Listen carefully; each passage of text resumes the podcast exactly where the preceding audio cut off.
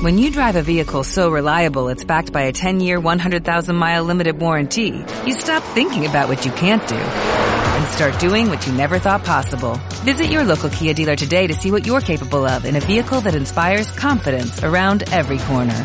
Kia, movement that inspires. Call 800-3334-KIA for details. Always drive safely. Limited inventory available. Warranties include 10-year 100,000-mile powertrain and 5-year 60,000-mile basic. Warranties are limited. See retailer for details.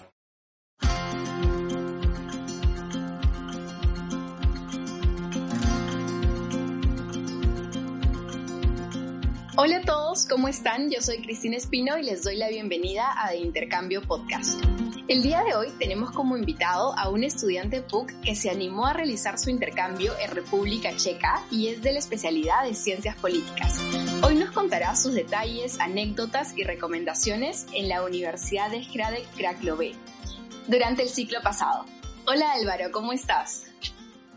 Hola Cristina, ¿cómo estás? Muy contento yo de poder estar aquí con ustedes hoy día. No, claro, nosotros felices de tenerte también. Quería empezar con que nos cuentes un poco de la universidad que elegiste para hacer tu intercambio.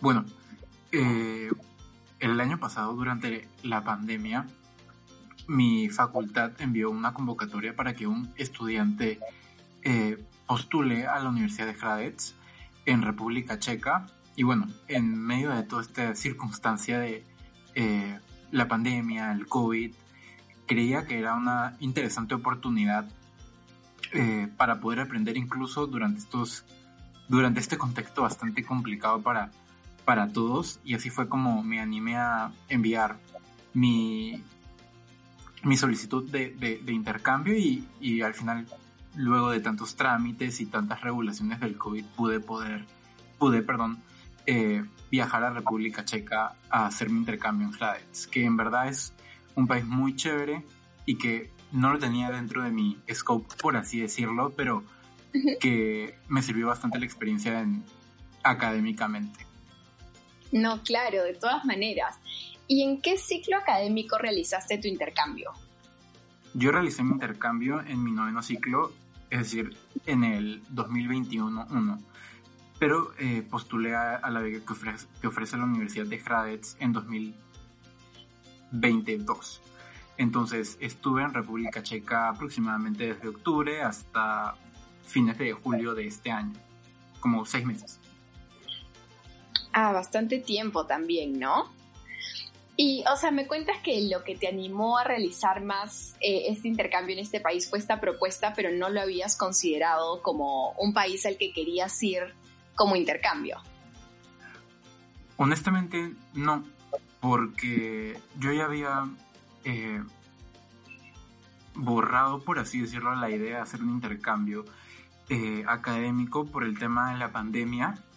Entonces ya no estaba en mis planes poder hacerlo, pero vi esta convocatoria y, me animé, sobre todo por el tema de, con todos los cambios que planeaba la, planteaba la, eh, la COVID-19, dije, bueno, esta es una oportunidad, no sé si pasa o no, entonces mejor tomarla ahora porque ahora ya no se puede planear con tanta anticipación las cosas y así fue como me mandé y, estuve en República Checa. Ay, no, me parece increíble. Em, justo ahora, como para hablar un poco más de la universidad, ¿cuáles crees tú que fueron los aspectos más resaltantes eh, de la universidad donde estuviste?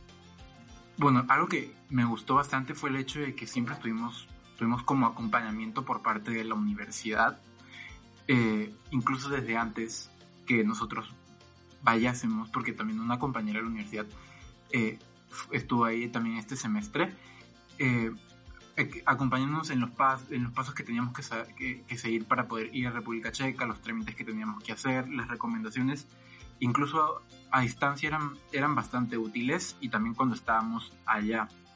Creo que eso es algo que me gustó bastante, sobre todo en este contexto de pandemia, eh, en el que podía pasar cualquier cosa y el COVID sí era un tema a tomar en, en cuenta.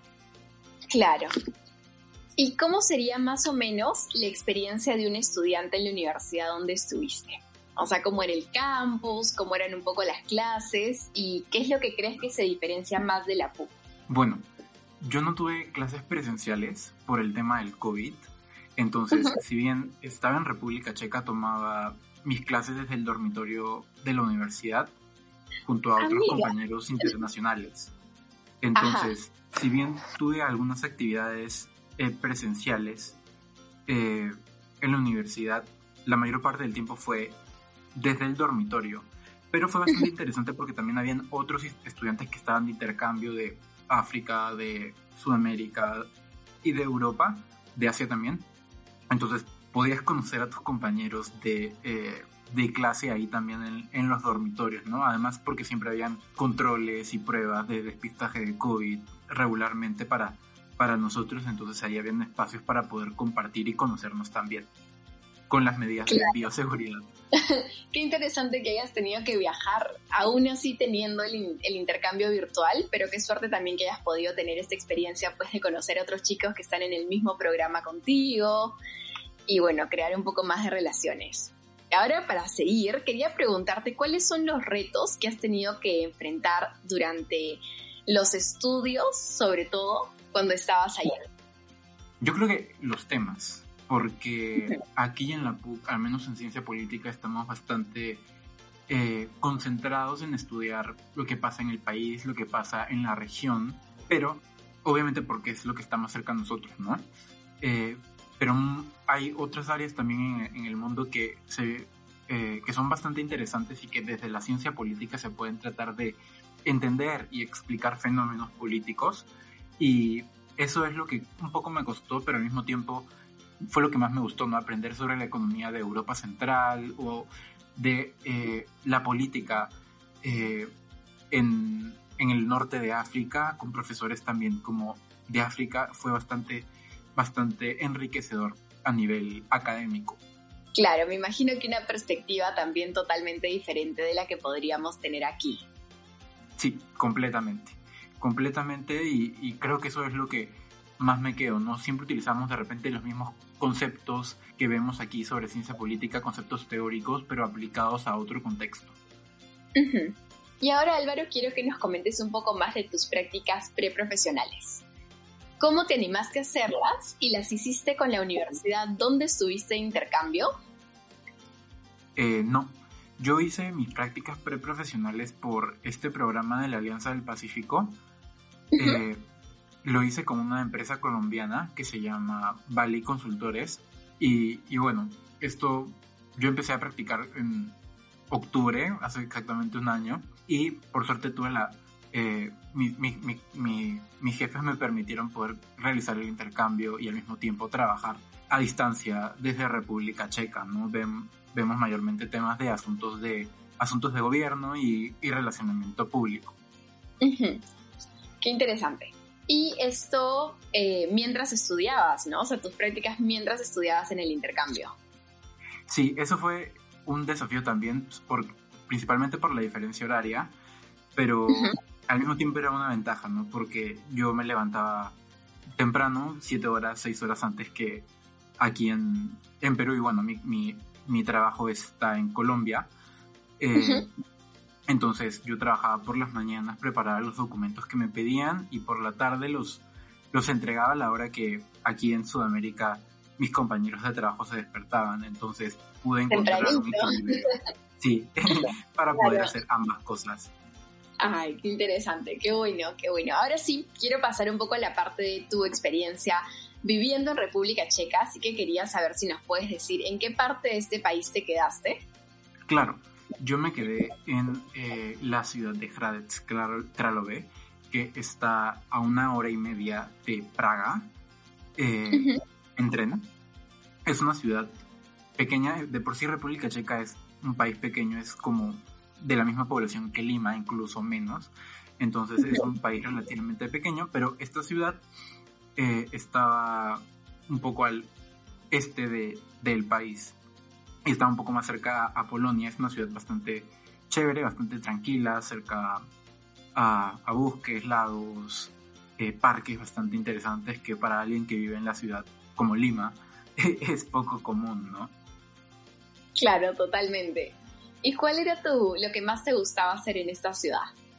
Bueno, lo que a mí más me gustaba era salir a caminar por, por, los, por los bosques que habían por ahí es que me parecía alucinante por el hecho de que estábamos, o sea, salía de mi departamento y como que al frente tenía literalmente un bosque y poder caminar por ahí, incluso en invierno y cuando ya se acercaba el verano, eh, me parecía bastante, bastante chévere, ¿no? Al mismo tiempo, República Checa es una ciudad con, eh, con una arquitectura bastante interesante, ¿no? Porque está bastante influenciada por la Unión Soviética y, y todo esto.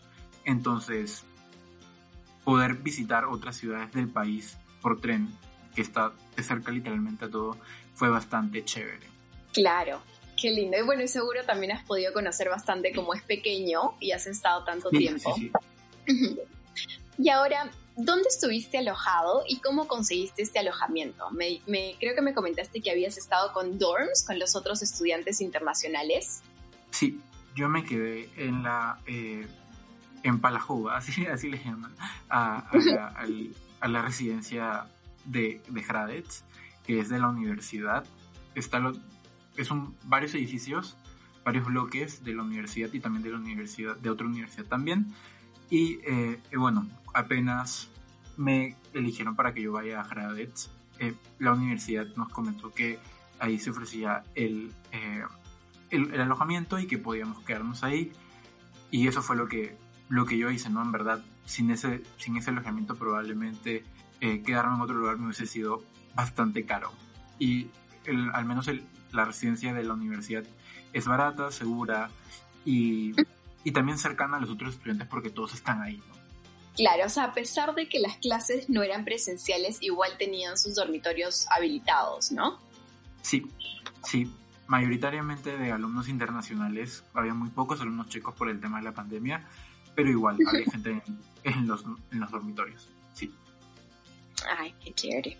¿Y qué es lo que solías hacer en tus momentos de ocio? Que no sé si han sido muchos, ahora que nos comentas que, que un poco estabas con las prácticas y con los estudios, eh, pero en los momentos que tenías más o menos, ¿qué hacías por ocio o por diversión?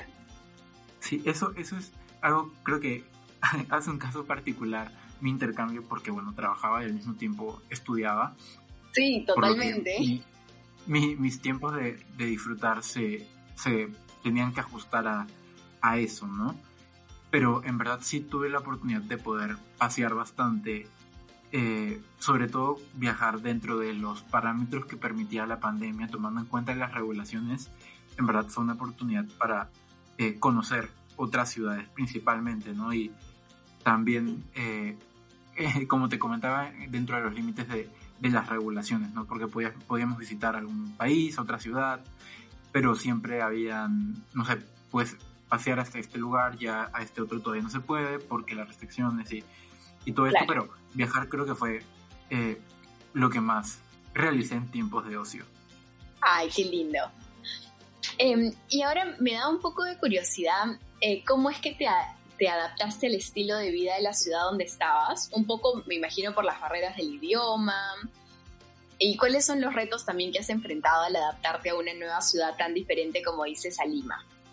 En verdad, eso sí fue, eso fue lo que más me costó eh, a mí, porque yo pensé, tenía la idea de que cuando iba a llegar a un país de Europa, eh, que bueno, si bien era Europa Central, era uno de los países como más contemporáneos de, de, de esta zona, y que todo el mundo iba a hablar inglés. Entonces, al llegar me di cuenta de que no era así. Incluso en Praga, que es la ciudad más grande, no todo el mundo habla inglés.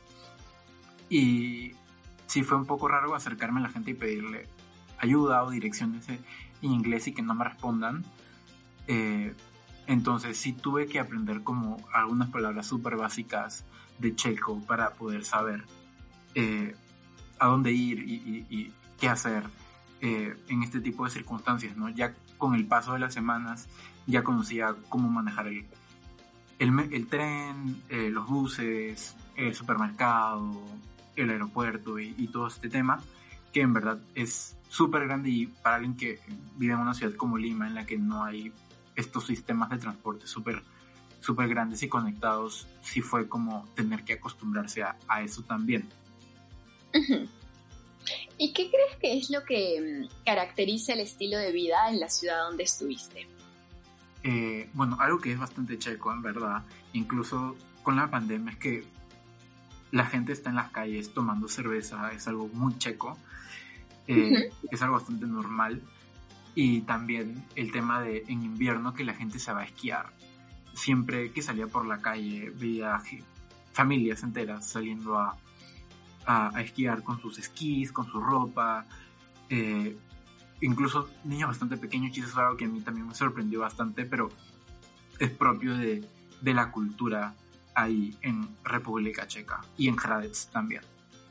Claro, habla, ahora que me hablas un poco de esquí, me imagino que el cambio de clima también fue bastante fuerte, ¿no? Porque seguro has estado todo el invierno. Sí, yo llegué en febrero, en el pico del invierno europeo, y, y si bien ya había estado como antes en, en temperaturas bastante bajas, igual fue un poco fuerte salir ¿no? Y también el tema de que se anochecía a las 3, 4 de la tarde, y estaba todo oscuro. Eso sí, también como descuadraba mi horario un poco, ¿no? Ver que ya era de noche y todavía yo recién estaba almorzando. Eh, sí, eso fue algo que me tuve que adaptar. E incluso también cuando pasó el verano, ver que eh, se hacía de noche como 9 y media de la noche, 10. Y el día tú sentías que no se acababa, pero ya era bien tarde, ¿no? Ya era la hora de cenar. Claro, nueve de la noche todavía con sol, seguro. Me, me lo imagino. ¿Y de ahí pudiste experimentar estas cosas como el esquí durante el invierno? No, durante el invierno no, no pude esquiar, pero sí puedo hacer bastante esto de trekking, ir a, bosques y caminar y, y, subir como montañas. Hay un lugar que es muy, muy bonito que se llama Adderspatch y con unos compañeros estuvimos ahí como todo el día, regresamos en la noche eh, bastante cansados, pero muy bonito. Era como un bosque de rocas y, pude hacer eso también. Claro, qué lindo. Y ahora hablando un poco de tus presupuestos, em, ¿cómo lidiaste con tus presupuestos semanales o mensuales para vivir en República Checa? Bueno, eso creo que es un tema bastante importante. Eh, si bien yo tuve la beca de la universidad que eh, me ayudó a justamente financiar eh, la vivienda y todo este tema, eh, eran alrededor de 60 mil coronas checas, que es bastante dinero. Y, y, por ejemplo, yo sentía que mensualmente podía gastar alrededor de 15 mil coronas checas y ya yo lo iba dividiendo por, por semanas, ¿no? Alrededor me gastaba, no sé, mil coronas en comida, eh, porque obviamente yo me cocinaba, Mi desayuno, mi almuerzo, mi cena, obviamente también salía a comer, eh, y República Checa es un país relativamente en estándares europeos eh, no tan caro, entonces eso también fue de, de bastante ayuda. Eh, y bueno, también el hecho que, que, yo trabajaba y por ahí recibí un pequeño ingreso que me ayudó también a poder cubrir algún, alguna actividad que yo quería hacer, no pasear, viajar, este tipo de cosas. Pero principalmente durante estos seis meses que estuve fuera, lo, eh, la, el apoyo económico que, que, me dio la Universidad de Hradec fue lo que cubrió todos estos gastos. Claro. Ay, qué suerte también, ¿no? Entonces, que, sí, podías sí, completamente. Sí. Sí. Y me dices que tú te cocinabas. ¿Tú ya sabías cocinar o lo tuviste que aprender ahora en el intercambio? Un poco a la fuerza. No, tuve que aprender, en verdad. Y obviamente yo sabía no lo básico, eh, y me acuerdo que yo llegué y dije, bueno, va a haber microondas y olla arrocera, con eso me hago todo. Eh, pero llegué y yo estuve en dos departamentos. Me cambié como a, mitad del intercambio, a uno para estar eh, independientemente, independiente, y en ninguno había microondas, por ejemplo. Entonces todo tenía que cocinarlo en la olla, en la sartén, hacer el arroz, prepararme mi avena para el desayuno, eh, cocinar todo en, en olla, sartén, cacerola. Entonces eso sí fue como algo completamente nuevo para mí, que igual también es bastante útil para la vida. Claro. De todas maneras, o sea, después de seis meses saliste todo un chef también. sí, en verdad debo reconocer que en los supermercados ahí también eh, habían, te simplificaban bastante la cocina y todo ya estaba como bastante no precocido, pero ya te lo daban como de una manera más sencilla para que tú solamente, no sé, hiervas la comida o la adereces un poco, o la frías y en y ya te ayudaba un poco el proceso de, de cocinar, pero igual había cosas que yo nunca había hecho y que tuve que aprender. Claro. ¿Y cómo era la, la comida checa? ¿Qué tan diferente a la nuestra? Bueno, bastante en verdad. Eh, es bastante de carne, bastante sopa, pesadas. Eh, pero también rica. Yo no soy tanto de sopas, pero las carnes, por ejemplo, habían como unas, eh, ellos que le llaman como panqueques de papa o tortas de papa, que eran muy ricas, muy, muy ricas. Y también los dulces, ¿no? Los dulces checos, los panes checos. Eh, eso, eso es lo que a mí más me gustó, por ejemplo. Claro. Wow. Y respecto al idioma, me dices que sí fue un reto eh, un poco en las calles porque no hablaban tanto inglés. ¿En los dormitorios con los alumnos internacionales te pasó lo mismo? ¿O era un poco más fácil la comunicación con ellos? En verdad había de todo. Eh, habían chicos que si bien estaban ahí no hablaban tanto inglés, había gente que hablaba español. Eh, entonces comunicarse ahí fue obviamente más sencillo eh, que con algunos locales. ¿no? Igual pude hacer amigos checos que obviamente eran como de mi edad, ¿no? que ya sí hablaban eh, inglés y también pude ser un amigo que era chico pero que hablaba muy bien el español entonces ahí sí pude como conectar con locales por ese lado y, eso fue bastante chévere sí y bueno y lograste aprender algo de checo también no sí sobre todo sobre todo para ir al supermercado y para eh, en los trenes no cuando te pedían tu ticket, que se, que se, lo, que, se lo enseñen, ¿no? Poder eh, decir, eh, voy a pagar con tarjeta o gracias o no, la boleta, por favor. Y, y, y, todo eso no tenga un buen día. Eso sí lo, lo tuve que aprender y ya, aunque era bastante mecánica, esa interacción podía mantenerla hacia el final y es algo del que me siento bastante orgulloso porque sí me costó bastante. No, claro, y además como si no, no era un país que tenías considerado para hacer un intercambio, seguramente antes nunca habías escuchado checo, ¿no? Nunca lo habías hablado. Entonces completamente nuevo. Sí, totalmente, tota-, totalmente, en verdad. Pero en verdad bastante interesante. Eh, uno va aprendiendo cositas conforme va eh, pasando las semanas ahí, te vas dando cuenta de también, no sé, algunos nombres checos que son bastante comunes o que en otros países hay calles o lugares con esos nombres y que son checos, pero nunca te habías dado cuenta de eso. Claro, como las curiosidades también. Em, y cuéntanos también un poco si es que durante el tiempo de tu intercambio hiciste algún deporte o qué otras actividades tuviste dentro de la universidad. me creo que nos comentaste que tenías algunas actividades presenciales.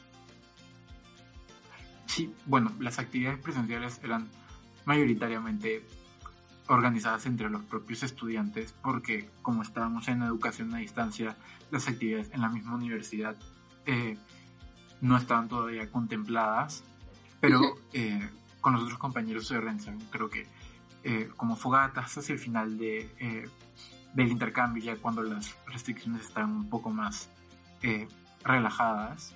Entonces, eso, ¿no?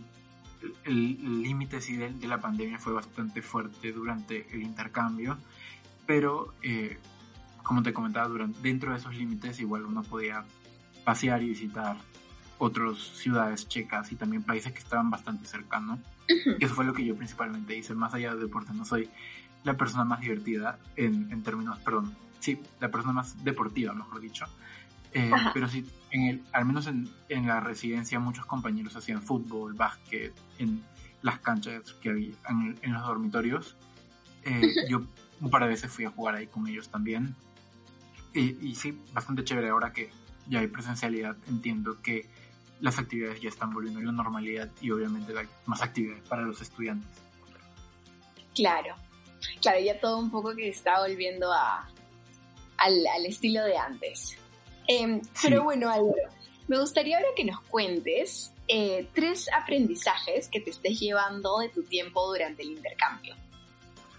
Eh, bueno, lo primero es que uno no planea las cosas, o sea, no puedes tener controlado todo, siempre hay cosas que surgen inesperadamente y hay que eh, tomarlas Sí, y otro aprendizaje sería eh, hacer como completamente independiente, aunque suene como muy, no sé, cliché el tema de los intercambios y, este tipo de experiencias afuera, creo que el poder eh, estar solo y de, como que todo lo que tengas que hacer dependa de, de ti es, es un aprendizaje bastante fuerte que te sirve para, para todo sobre todo en este contexto de pandemia que creo que es lo que hace único a mi intercambio.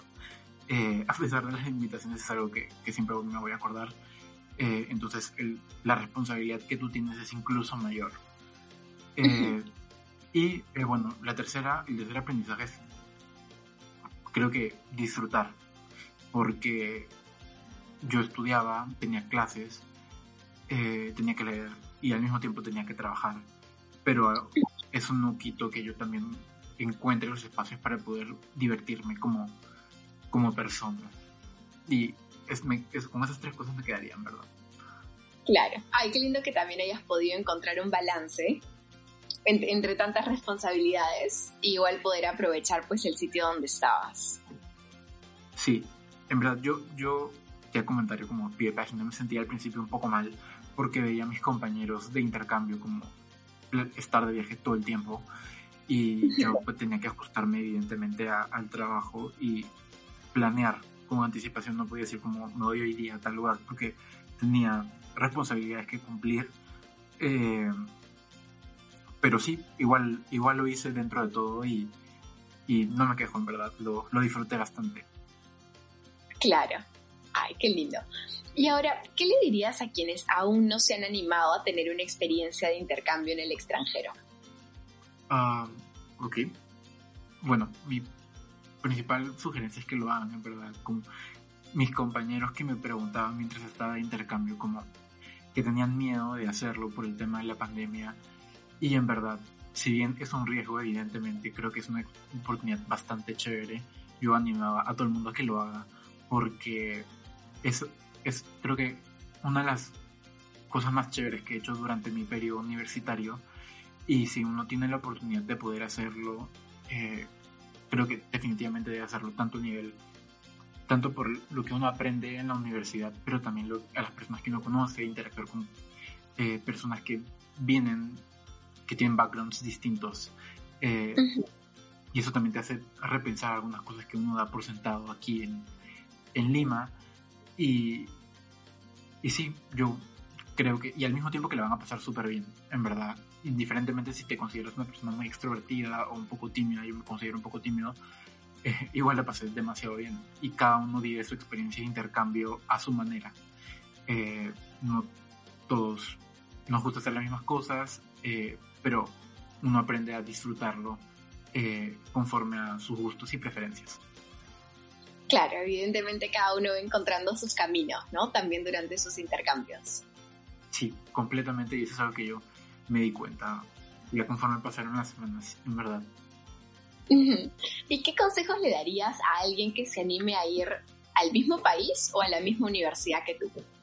Bueno, mi único consejo es que lo más útil es aprender a saber cómo funciona el sistema de transporte y cómo eh, eh, hablar en el supermercado y cuando tienes que preguntar algo, los básicos, ¿no? Como el buenos días, buenas tardes, gracias. Y eso que, aunque la gente se da cuenta que tú no hablas checo, se dan cuenta que ese es el esfuerzo para tratar de eh, ser amable con, con el resto de las personas y que no vean el idioma como un eh, como una limitación, porque en verdad uno siempre encuentra la manera de comunicarse e interactuar con, con otras personas.